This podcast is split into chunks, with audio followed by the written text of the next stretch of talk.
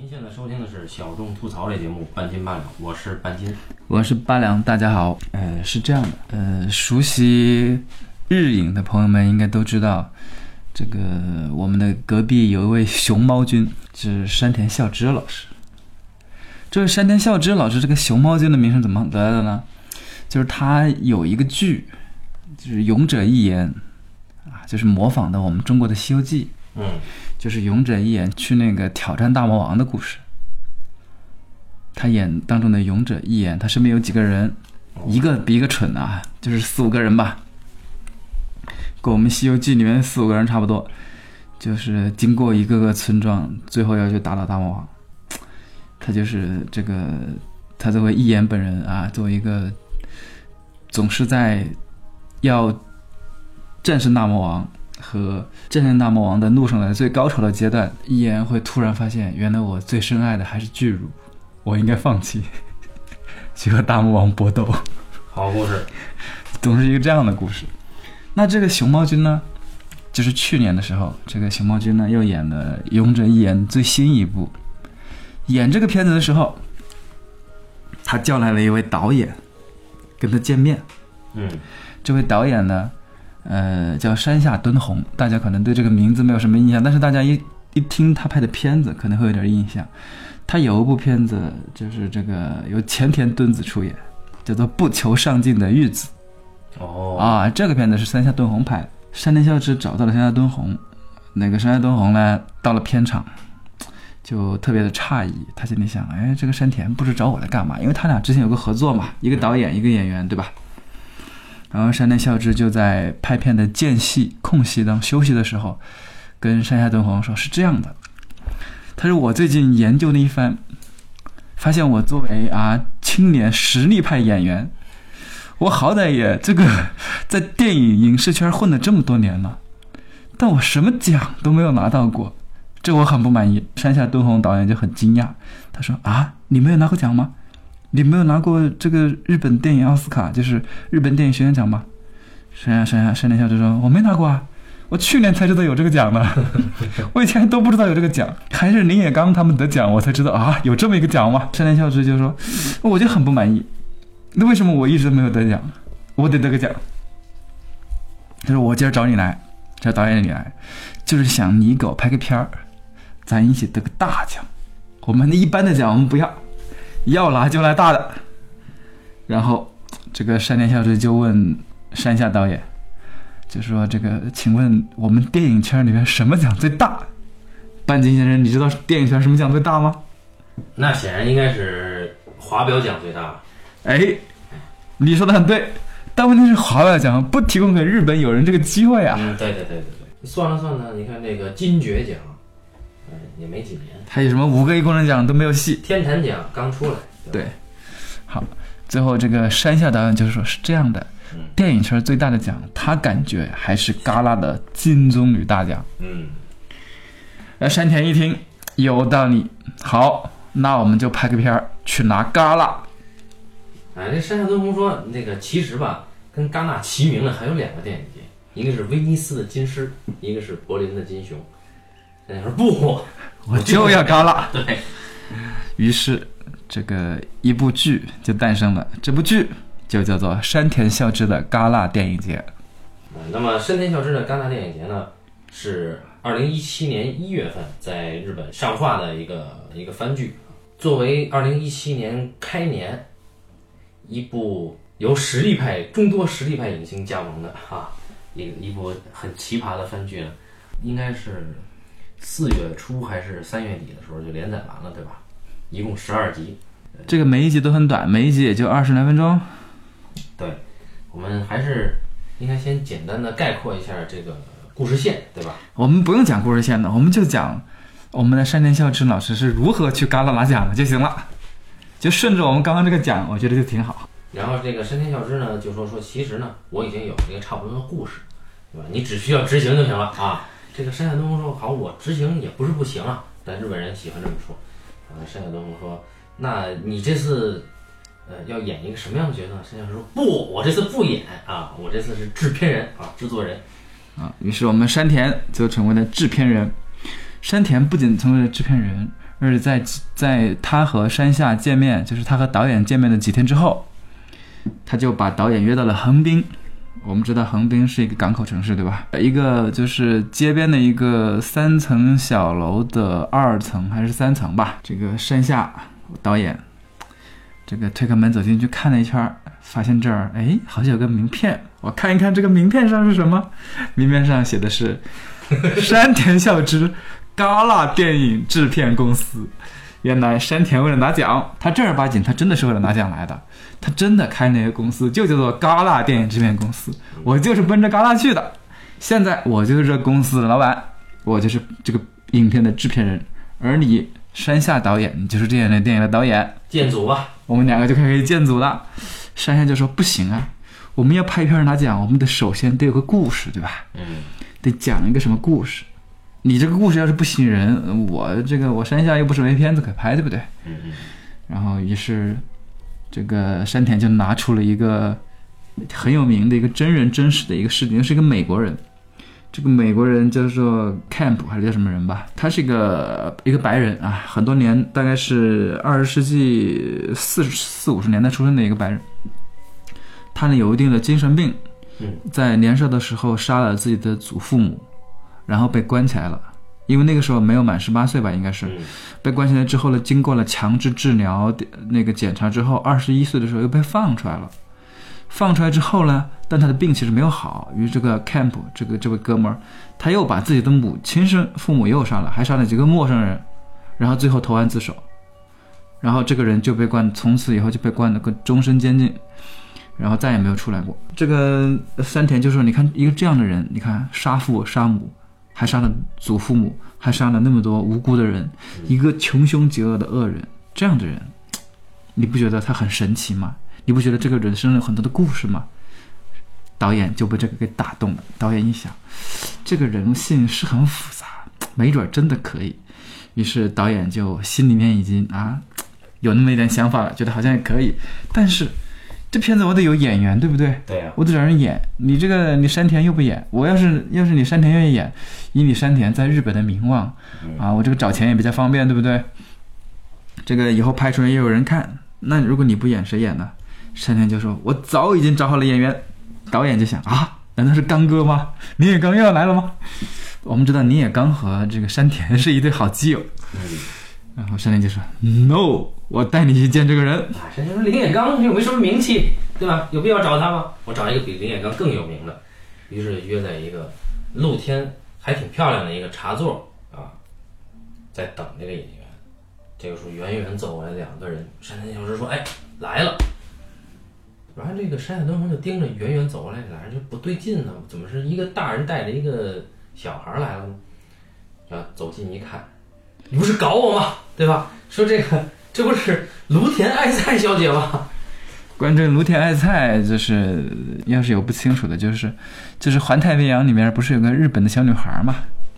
就是捡鞋的那个。对，那个捡鞋的小女孩，就是演那个菊地凛子的那个幼幼年时期是吗？嗯嗯嗯。啊，对，就是那个那个时候她应该只有七八岁，呃，八九岁吧，因那是一四年的片子，然后一六年夏天就是这个纪录片在拍摄的时候，就是我们刚刚这个是个纪录片啊，这个纪录片在拍摄的时候，他应该是正好是小学毕业，小升初好像是，还没有读初一吧，那个时候嗯，好像是小升初，也就是说他应该只有十一、十二岁。这个二零一零年有一个他出演的一个剧大获成功，也是我们这个半斤八两之前也聊过的啊，叫做《母亲》。呃，他就演那个小女孩儿啊，大家应该会很有印象，就非常萌，对吧？而且很漂亮的一个小美女。啊，那现在跟她那个时候演母亲的时候样子变化还挺大的，现在已经变成了一个呃接近有一点成熟意思的这个少女了。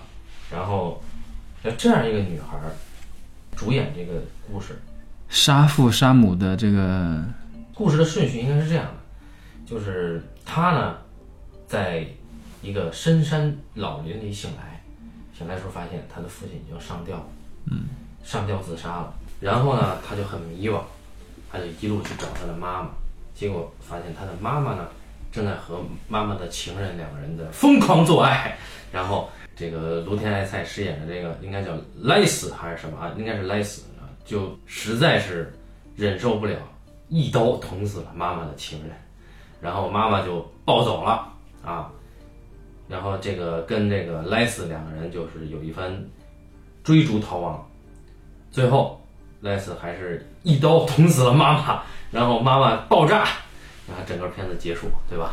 对，这个时候不仅我们观众啊，我们看这个纪录片的观众是一脸懵逼的，我们身在纪录片中的这个山下导演也是一脸懵逼的。我们知道山下导演从第一次见到山田孝之的时候，他就扛那个摄影机，因为山田跟他说，他说啊，咱们这个这个整个过程啊，我希望你能够找个摄影师把它拍下来，当成我们筹备这部电影的这个一个记录，对吧？一个影像记录。我们现在看到的都是真实的纪录片啊。都是纪录片，然后这个这一系列的神展开，我们的山下导演已经懵逼了，心想，一个哥们儿跟我说他要拿金棕榈，然后他给我给了一个这么疯狂的故事，然后给了一个疯狂的故事之后，他给了我一个这样的演员，我这不傻了吗？关键是这这个山下导演私下里把这个山田孝之叫那一边说，你知道这个芦田还未成年哈，然后你这里边的剧情你觉得他 能接受吗？啊，山田孝说芦田是。很成熟的演员吗？那当然可以接受了啊！不用担心，不用担心。哎，所以我们的山下导演是一脸懵逼的啊！你这是这个这个展开的有点过于过于离奇。这个山下的山下山下导演最后决定向日本电影学院求救，于是他们就来到了日本电影大学。对，山下的意思就是说啊，我们啊可不是不可以，对吧？我们去冲击这个戛纳电影节可以，但是我们应该去采访一下、访问一下这个。电影界的前辈，就是一部走电影节路线的艺术片，对啊，是应该怎样的去把它完美，对吧？至少现在你看片名还还没有吧？对，啥也没有。于是呢，他们就去了去了日本电影大学。那日本电影大学是是也是一位著名的这个电影前辈啊。我们之前应该是提过啊，曾经两次拿到金棕榈的这位金村昌平先生他开的一个学校。所以呢，他们在日本电影学院呢，就见到了很多好几位这个电影节路线的资深人士。嗯，这个比较有名的有东京电影节的选片负责人啊，嗯，有金村昌平的儿子，也就是著名的导演和编剧天元大介啊。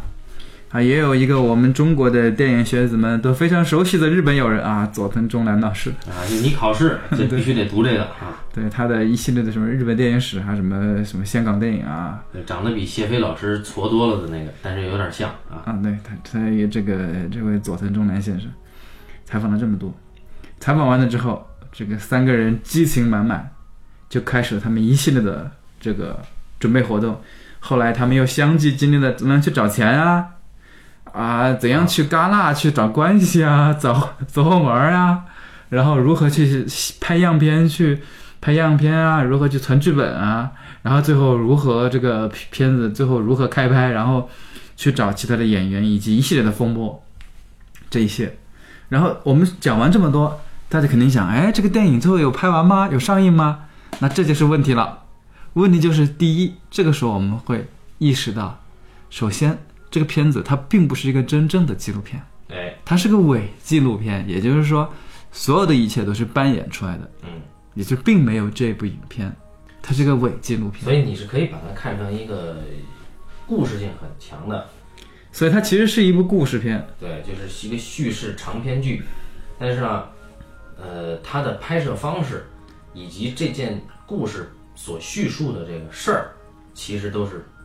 相对的，以纪录片的形式来展现。对它有一个什么呢？就是，呃，首先它会让你几乎认为这都是真的，因为它没有说谁演谁的问题。你比方说山山田孝之，他没有演别人，他就他自己。嗯。那他。卢天爱菜就是卢天爱菜。对，然后包括后面出现的村上纯就是村上纯，然后长泽雅美，长泽雅美她就是自己，她就是哎呀，我是演员长泽雅美，怎么样，我能演这个戏了，就是一本正经的，好像就记录着一群人准备拍一个戏。对对，弄得像真的一样，但是呢，其实没有这个戏，都是假的。然后这个包括他们去那个河濑直美家里，啊，说说，哎呀，河濑直美现在只有你还能够啊，我们日本拿这个戛纳的，戛纳会比较认可日本的这个当代还存活的导演。当代存活导演啊，河濑直美这个市之愈和黑泽清，可能就是三个人比较那个戛纳还比较受欢迎一些吧。最近何濑导演是三连跳啊，嗯，对，所以那肯定得采访荷兰之美啊。那荷兰之美，他是荷兰之美，荷兰之美就会直接告诉你说，哎呀，你这个不能奔着戛纳去个不去戛纳。我不我拍是个我拍片子的时候，我没有想过要拿戛纳的。你看这很装逼，对不对？对对对，然后这所以他所有人他没有去演，他当然了，我们并不清楚他是如何做到的啊。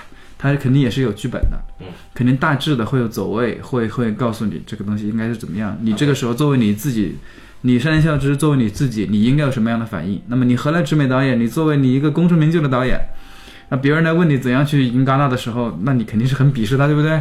那么你要表现你正常情况下你是个什么样子的人，所以我尽量台词或者是什么整个给的反应镜头都是根据你自身的性格来的。哎对，甚至应该有些即兴的东西啊，对这个片子呢，呃，我们就不能不能跟大家把后面所有的东西都讲完啊，因为你这全讲完了就没意思，对不对？我们可以说里面有很多很很狗血的地方。比如说找钱这件事儿啊，这个找钱呢是这个制片人嘛，山田负责找钱。他找钱，他先去了这个东映是吧？啊对，就是东映，因为东映是他自己的公司嘛，他自己就是经常跟东映给东映出演各种电影。他就跟东映说：“我这个啊，跟你们拍片子，给你们挣的票房就有好几百亿日元呢。啊对啊，但你给我一亿日元的这个制作费，这个不丢人不多吧？”啊，东映无情的拒绝了他东英说你能不能给我看看你的剧本 没有，说我们现在呃就是不需要嘛，对吧？人家演员就在这儿，他带着芦田爱菜，导演也在这儿，山下敦弘这三个人，对吧？尤其很无耻的是，呃，这个每次呢，芦田爱菜小姑娘都要低头去求对方啊，这个请一万事拜托了啊，请一定给我们投资，但是人家没戏啊。接着他又去了索尼啊因为他是索尼的那个，PS 的代言人吧？好像是对。对他给索尼卖，相当于给索尼出演广告，然后反响也很不错。而且还在制作，还正在拍摄新的这个宣传片。然后他觉得，哎，我以索尼关系这么好，你索尼出钱也行啊。结果索尼问你这个片子，这个能改编成游戏吗？能卖钱吗？呃，这个山田一想啊，我这连剧本都没有，我哪知道能不能改编成游戏啊？山田说：“我就知道一点，我这个片子是要去戛纳的 啊，你投不投啊？”不投。然后又拒绝了他。最后他呢，山田呢，从这个自己的这个个人的粉丝网站里面找了一个狂热的粉丝啊，这个粉丝表示呢，我愿意投钱给你。这个粉丝应该是秦泽多摩雄的粉丝。然 后，对对对，就是一定要喜欢《热血高校》里边的这个啊山田小志的扮相。结果山田孝之说，那就带着导演和卢天爱菜去见他吧。于是就去了这个他在东京开了一家店。去了以后呢，发现这是一个呃有办色情服务的一个黑社会的的这这么一个组织的一个店。然后这个这个哥们儿呢，这个粉丝铁杆粉丝呢，年轻有为啊，满脸还长着青春痘啊。这个如果换一下发型，他笑起来那个笑容呢，很像我们的小青年笑起来的样子啊，大家可以想象一下。然后呢，找到这个人，这个人觉得我居然看到了本人，我这我可以投钱，但是但是我有一个要求啊，你给我签个名，对，我要跟你合影，对吧？一系列的要求。对，大家想想啊，这个嗯找粉丝要钱这个事儿啊，这个最近不是有个很火热的啊，尼古拉斯赵四先生，就是因为找粉丝要钱是吧？然后被大家给捅出来了。但是我们这位就不一样了，我们山田老师啊，他要钱他是为了拍片儿，他绝对不是为了自己。虽然他用这个钱去了趟日，去了趟法国啊，去了趟这个戛纳去玩了一圈，但是他真的都是为了，他绝对不是为了去法国去走红毯啊，去喝酒啊，去购物啊什么，他都不是。他都真的是为了一一门心思是为了这部影片，他们就拍了一个先导片啊，对，就是因为片花儿因为这个何来之美老师的《冰之森》，这个在戛纳拿过奖，于是他们决定再拍一个之森，啊，叫会之森啊，污秽的秽。然后他们就改了一个字。对，然后他们拿着这个这个样片呢去找何来之美的时候，何来导演说：“你以为你以为叫之森就一定可以拿戛纳吗对，你以为名字里面有个森林啊，你就能拿奖吗？？”然后何濑之美说：“你呀这样，你呢要做好你的本分，你还是演员。我呢现在在拍一个短片。”我觉得，如果你能参演我的短片，我们一定可以联手冲击戛纳。于是山田孝之就同意了。然后山田孝之半途去去这个啊参演了何来导演的《短片，然后但这个短片什么时候有？我也没见到过，呃对谁所以有没有？所以这个短片应该也是不存在的。哎，然后这个这里边呢，这个山下敦弘和芦田爱才还参观了这个剧组，看到了山田孝之被导演说戏说哭了，声泪俱下的一面啊。当然，河濑导演的气场还是非常强大的啊。虽然他的作品我很不喜欢，然后那个我们继续去聊这个，我们具体的细节呢就不多聊了啊。反正越往后呢，就是奇峰迭起啊，以至于长泽雅美出现了以后呢，他们对长泽雅美提出了很多非理性的要求啊。当然，后边还有更更要命的一些情节，对，呃，我们就不在这剧透。就是虽然剧透的差不多，那么我们聊这个呢，就是接回刚才八两的话，就是除了这个伪纪录片的形式呢，那么这个剧呢，它出现的这个契机，呃，是跟日本另一个伪纪录片拍摄方式的呃剧集是几乎是同一时间上的去更新的，就是。By Players，就是如果这六名配角共同生活的话，啊，那么这个是也是二零一七年一月中旬，大家应该听过这个故事。这故事呢，也跟山田孝之这戛纳电影节相比嘛，有异曲同工之妙。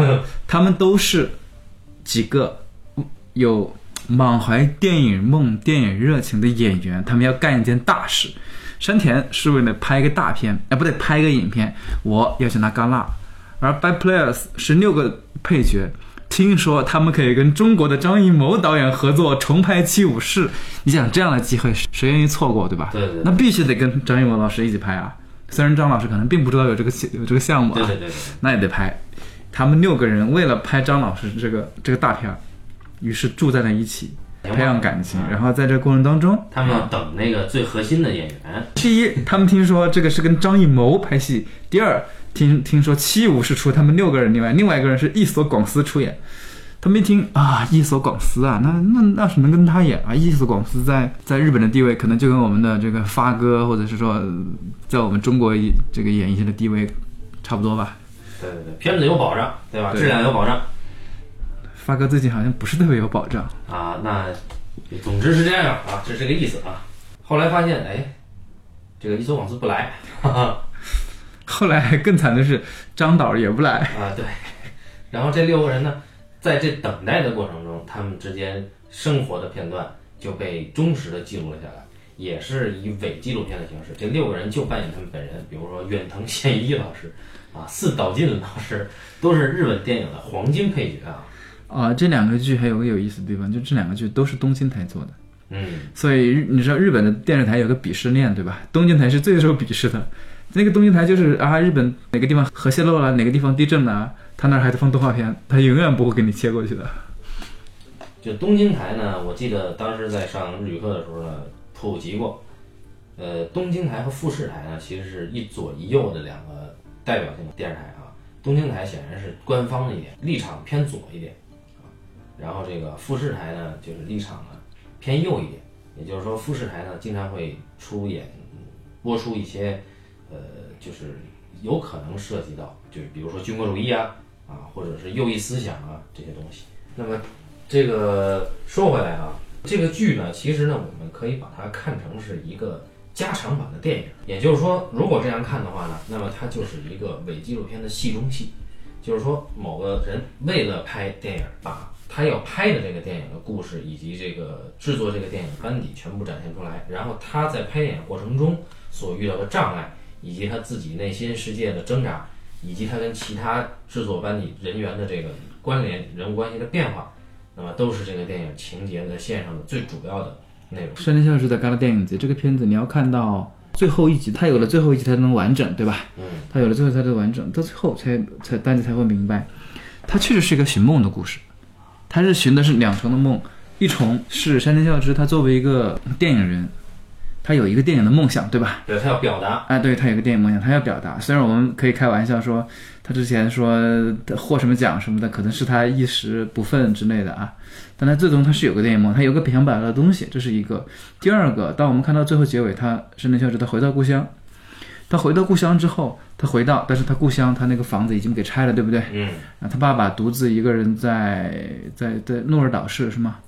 在对对对，在诺尔岛那市里面开了一个小酒吧，然后他爸爸一个人在那儿应该是他爸爸在那儿生活吧。他两个姐姐也并没有在跟他父亲在一起吧。那么他家再回去家啊，家里已经没有没有家了。然后回到诺尔岛之后，跟他父亲呢也不会说是那么的亲近，对吧？嗯，就是很多东西都已经变化了，那就是也是一个他追寻自己年少时梦的一个过程。然后回到这个自身之后，他就能够明白哦，我在这个追寻我的这个电影梦，我的这个戛纳之梦的路上，我做了什么，或者我错过了什么。然后最终他才明白啊，这一趟我为什么要这么做。它这是一个很标准的这个电影范式，是吧？对其实是个很标准电影范式。因为它本身你乘一下，它单集片长应该不到二十五分钟嘛，一共十二集，你乘下来的话，也就是呃两个长篇电影的量。呃，你看下来，其实整个的起承转合都是一个可以说是一个励志电影。嗯啊，尤其是当主人公迷失之后，重新回到自己的家里边，找到自己的初衷之后，又回归到自己的本分啊。那么这个剧呢，有两点很打动我。第一点就是它切切实实的反映了这个行业的 行业的现状啊，就是呃扎钱拍电影这个事儿啊，还是就是从古到今 其始终存在的。你看这个到第一集还是第二集的时候，大家山下导演和山田他们俩刚刚提到这事儿的时候，山下导演最震惊的是，这片子山田你为什么不演？嗯，因为因为演员很重要，因为导演很明白演员非常重要。如果是你山田演，我找钱很容易。对，那包括他们后来去好几个地方找钱的时候，对方其实都提过这个问题。哎，山田你演不演？对对对。对吧？问包括问，呃，就是找钱的人员，还是说，呃，就是知道他们在干这个事儿的人说，都很诧异，说，啊，山田你怎么不演？包括后面找的演员，大家也也也在问，就是大家都心里都很明白，在一个电影行业这里面，这个生态、这个权力关系里面，演员其实是最强的，嗯，演员属于权力的这个金字塔的这个顶峰。那么他一个好的演员，比如像山田这样有号召力的演员，他的一部电影，如果他能够出演的话，他对一部电影的呃贡献其实会比其他人要大，也会让所有的工作变得容易。所以，这个我们的山下导演虽然他看上去非常的愚蠢啊，他还是心里也很明白：第一，你山田为什么不演；第二啊，你不演难道是刚哥吗？刚哥也行啊，就是 大家都很明白。包括你后面最后看到他炸钱。呃，这个他也是利用，他不是利用，没有人相信他的专业能力，对不对？没有人相信他作为一个制片人的专业能力，都是问啊，这个你这个你干你干什么呀？你演吗？然后或又或者说这个我我咱们能有什么好处啊？都特别明显，对吧？没有人会因为你是个制片人，而是说你赶上制片人，你制片人的专业上没有任何人问他 说你们有什么计划，你这个东西要怎么怎么样，通通没有。包括他最后找到钱，找到那个迷弟，对吧？嗯迷弟，对，迷弟也是因为啊，是你啊，山田他给钱，至于这个项目怎么样，那个迷弟一概不知。对，最后反正制作的时候，那个迷弟拿不出钱来了 啊，反正钱始终没到位啊。对一个是呃，反正这就是行业圈里边的一个生态吧。这一个是一个是这个，另外一个有意思的地方就是，呃，这里还是有很多，你你刚刚说生态里面也不仅全是不好，咱也不能说都不好，也有有意思的。那你比方说，他找的那个执，他们去拍样片的时候，找的这个执行导演，这个渡边直树，嗯，是给何濑直美当执行的，然后找的那个摄影师山崎玉吧，好像是。嗯，是拍无人知晓的，人家都愿意来帮他，都是大牌，对吧？都是都是拿过戛纳的人，对 然后来帮他拍样片，嗯，还是很有意思的。这里有很多这个，包括这里还出过几个演员，对不对？包括那个吊死鬼啊，啊，吊死鬼是一个职业吊死鬼。你看职业吊死鬼啊，吊了多少年才吊成这个样子，是吧？对，最惨的是那个要演 吊死鬼的那个。啊，那那那位那位老兄也是演过不少不少获奖电影的，对对对对对，他练了好几天这个如何上吊，对，对，然后给开了。被山田给开除了。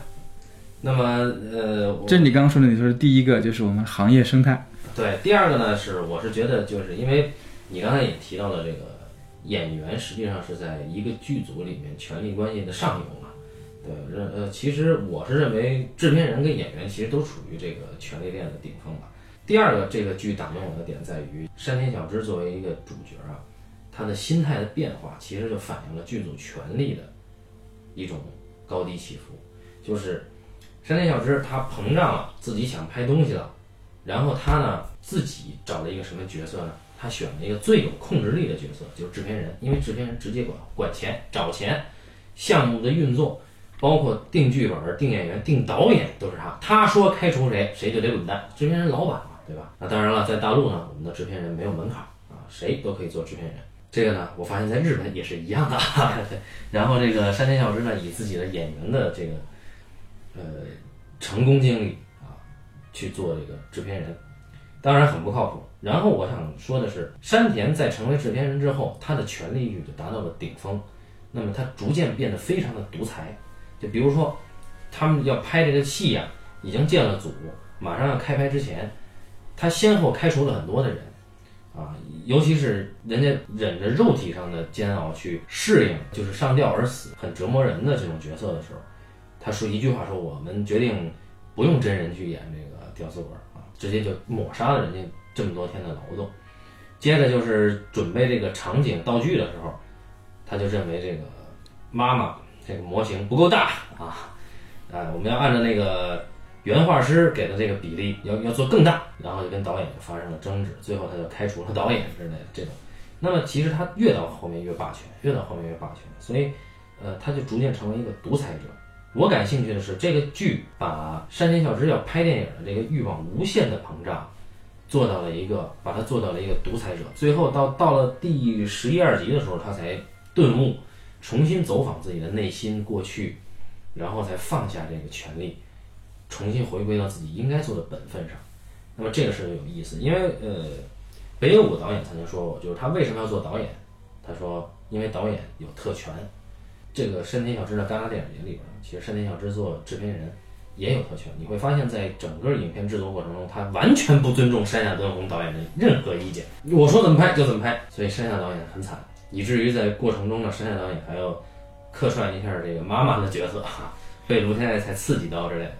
然后你想想，蠢萌的山下敦弘导演披头散发饰演妈妈的角色啊，还喊着亚美杯啊，这种就是看起来还是非常有意思的。那么这个心态的变化呢，其实就反映了你在剧组。或者说你在一个项目里边，你的权利跟你的角色之间有哪些张力？那么他显然是一个权力逐渐膨胀，最后回归的，回归到自己本本身最质朴的那个自己的故事。他受挫的时候，受挫最大的时候是他在何濑直美导演面前，他受挫最大，对吧？何濑直美几句话就把他给拿住了，然后还把他拐到了自己的剧组，然后他自己还作为演员，他非常的真情投入，但是在他后面，他作为制片人就是一个非常可怕的面孔。就是不但不专业，而且不尊重别人，所以当我们看到他再一次哭的时候，其实是他回老家，呃，看到自己的中学校园，看到自己已经被夷为平地的故居，对吧？那个时候是他真情流露的时候。所以这个独裁者，当他回到他自己内心，尤其是他还袒露了他原生所谓原生家庭啊，现在比较火的一个词儿，那原生家庭的这些问题的时候。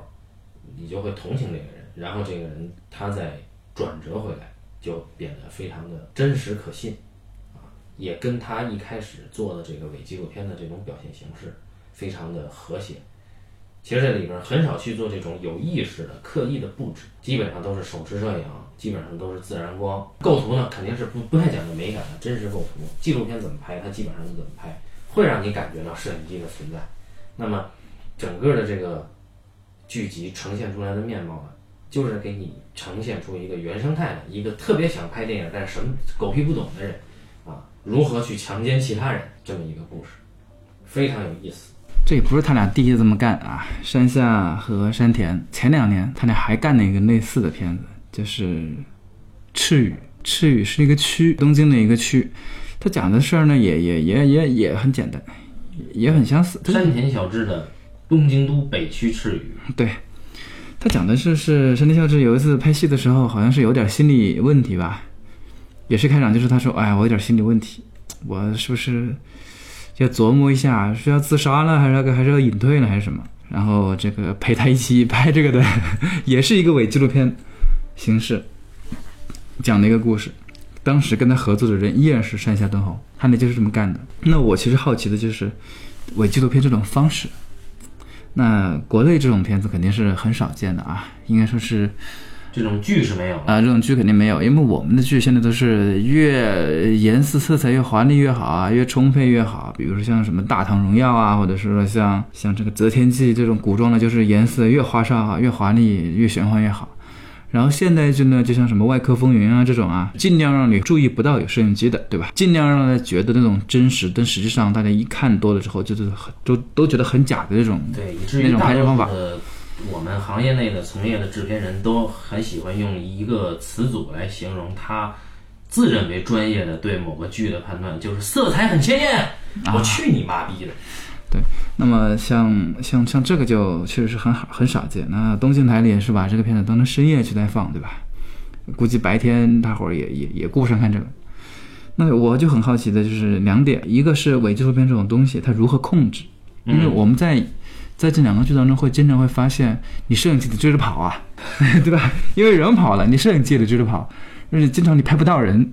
那因为你或者说你双人对话的时候，你没法切，对吧？你得一会儿这个机器转向转向那个山田，一会儿的机器转向那个山下或者转向芦田爱菜，因为你一同时只有一台机器，它没有两台机器。我是觉得我们我们要想做呢，其实能做的，而且也有现成的设置人员。就是大家看过《法制进行时》对吧？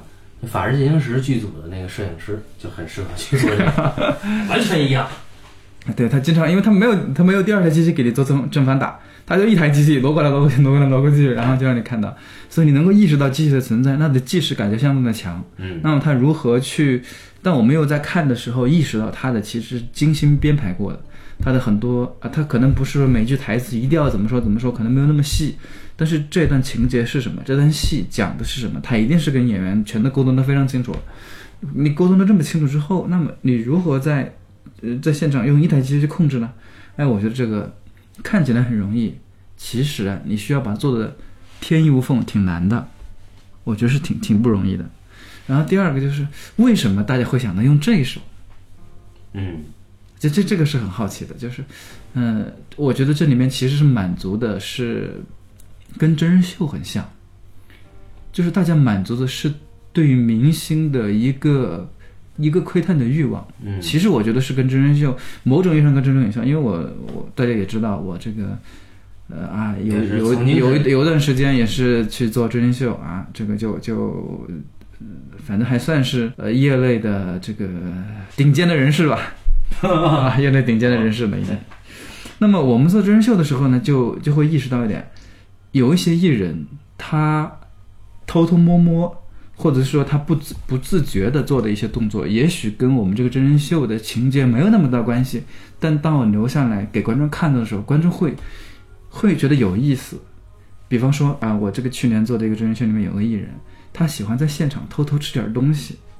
为啥？因为那个节目啊，录制时间特别长。呃，我们通常中午开始录，一直要录到晚上八九点钟，也就是持续时间。因为艺人比我们更早到嘛，他们中间化妆时间可能要两三个小时，那么在早上七八点钟到了，一直到晚上八九点钟，整个节目才结束，一天十几个小时才结束。那结束他就饿呀，他没有时间吃饭的。我们是几轮轮班进去的，然后他们轮班进去的时候，我们工作人员是有饭吃的，然后他们呢会给给他们饭，但他们没有时间吃，因为他们要化妆、补妆、卸妆、改装，中间还有采访，嗯，一大堆的这个就是跟节目相关的采访活动一大堆，他根本没有时间吃饭，所以有一个艺人在现在节目现场的时候就喜欢偷偷吃东西，因为节目现场有很多的食品。他就喜欢在这偷偷吃，一面吃一面思考，一面聊天。然后我们就试着留了一点点这样的镜头留下来，然后就发现观众很喜欢这些东西，因为观众会觉得这才是这个艺人的真实的一面。哎，哎，这就是我们后来就觉得，哦，原来是这样。当然，那个艺人因为这个节目就是反正是有了不少粉丝吧，反正也是而且尤其很黄了。是这个行为是一个人本能的行为嘛。对，而且这个行为并不是哎一种包装过的高大上的行为，它是一个很甚至说有一些尴尬。对，还有一个就是，呃，那个真人秀当中呢，因为它是个智力类的游戏，还有那么几次真的是一人费尽费尽心思，终于想通的这个事儿怎么回事的时候，情不自禁的跟旁边的人拥抱，或者是说两个人特别振奋的一些反应，嗯，我们把它留下来，观众就会看着这个之后就会特别感同身受，因为这个东西是他们觉得是真实的，觉得是跟他们平时在荧幕当中看的这种很正经或者很正式的反应是不一样的，这是没有经过没有经过修饰的反应，然后很真实的东西，观众就喜欢看这些东西。他们觉得，因为看了这些东西之后，我跟这个人的距离就接近了，嗯，就是我跟我跟明星之间就就那种距离就消失了。他觉得那个时候明星是人，对，所以所以真人嘛，真人秀嘛，就这种。那我看到这个这个为纪录片的时候，我就想，哦，我觉得这跟真人秀就有很相似，但是当然了，我们说它可能要比真人秀更加的高级一点，那是肯定的。嗯，啊，但是从他的这一点上，就是从他对受众的吸引的这这个角度上，他应该是有一些相似之处。在在我们看这个片子之前，你绝对不会知道山下敦弘作为一个导演，他是一个这么这么随和的人，嗯，对吧因为他被人他在这个在这个纪录为纪录片当中，他被山田这个欺负的真是不要不要的。然后他们拍样片，比方说他们第六集还是第七集拍样片的，山田到了样片现场，这个摄影师问他导演现在怎么拍，山下想了一会儿说我不知道啊，我都不知道今天要拍啥。因为为什么？因为他是山田教，山田什么都不告诉他，也不给他剧本。你说那个导演能拍啥？他不知道。后来山田就说，导演山田就说，那那你一边去我来。就是完全无视他这个导演，他这个导演就是完全没有地位。但是这样一个没有地位，山下居然也忍了。你看中间对吧，出过多少问题，对不对？这个特别是筹备期间，他们这个剧组的问题不断，要剧本没剧本，然后要演员没演员，然后山下居然都忍了。那你就会觉得啊、这个是这个被欺负的导演真是不容易，这跟我这个还是有点相似处啊，因为我肯定也是在生活当中被欺负嘛，对不对？就觉得哎呀，导演也不好当。那么再看看这个长泽雅美，长泽雅美就宁死宁死不演这部戏，为啥？因为这片子有一部分需要他这个全裸出演，啊，对对对，然后长泽就不愿意，他不愿意之后，他的理由也非常的有意思，他就说，他说我要是脱了，大家都会想，大家看片子都会想，哦，这是因为长泽那个出道十多年来第一回脱，那我得去看，那我这样一来，大家关注点全在我脱的上，不在这个片子上了。他说我要刚出道的时候我可以脱，那个时候大家并不是会意识到说是我是长泽雅美，而那个时候只是把我当演员看。所以这也道出了很多的辛酸啊。哎，所以这个真实和虚构之间呢，之前其实我们聊过，呃，所谓的《二十四城记》，它到底是纪录片还是故事片？其实，在那期节目并没有一个明确的答案。那么，纪录片一样也是有故事性的。那么，现在我们这个以伪纪录片的形式做出了这样一个，算是一个长篇的故事吧。那么，这个故事呢，其实就跟大多数的，尤其是日本的励志电影套路是一样的，只是它看起来更贴近大家，更贴近当下。而且人物呢，要比励志电影呢更拉得下脸来，对吧？几乎是每一个人都很随意，都很挫，大家觉得可信，而且就是我身边的事儿。他有一个，他就是开场的时候，他有一个很好的代入感，他就告诉你，就是，就山田他们并没有大家想象中那么风光。他心里很明白，当时说、我好像也得过几个小奖，然后当时呃这个影片列出了他得的奖，那都是那种野鸡奖，就是什么野鸡电影节的这种完全就是不重要的奖项。然后又到了介介绍山下的时候，呃，山下说，其实我也去过好的电影节，国际电影节的，我也是一个意思就是我是个有身份的导演，对不对？啊，对，但是你发现他的资料一看，他后来资料看，他去过的最好的电影节，无非也就是中国的上海国际电影节啊，或者是釜山电影节这种，就是在国际电影节当中也算是二流三流的水准吧，肯定不是顶尖的水准。而山下这个人，实际上他有过两次，啊、报名戛纳去去尝试的经验，然后都失败了，人都都看不上他。他相当于是一个失意的，在艺术领域，在艺术这个。呃，这个这个方方向上，一个比较失意的演员和一个比较失意的导演，两个人去联手想咸鱼翻身一个这样的故事，还是希望大家去把它看一看，看完这部剧。行吧？那我们这期就先到这儿，那就感谢大家收听这一期的半斤八两，嗯咱们下期再见。嗯，拜拜。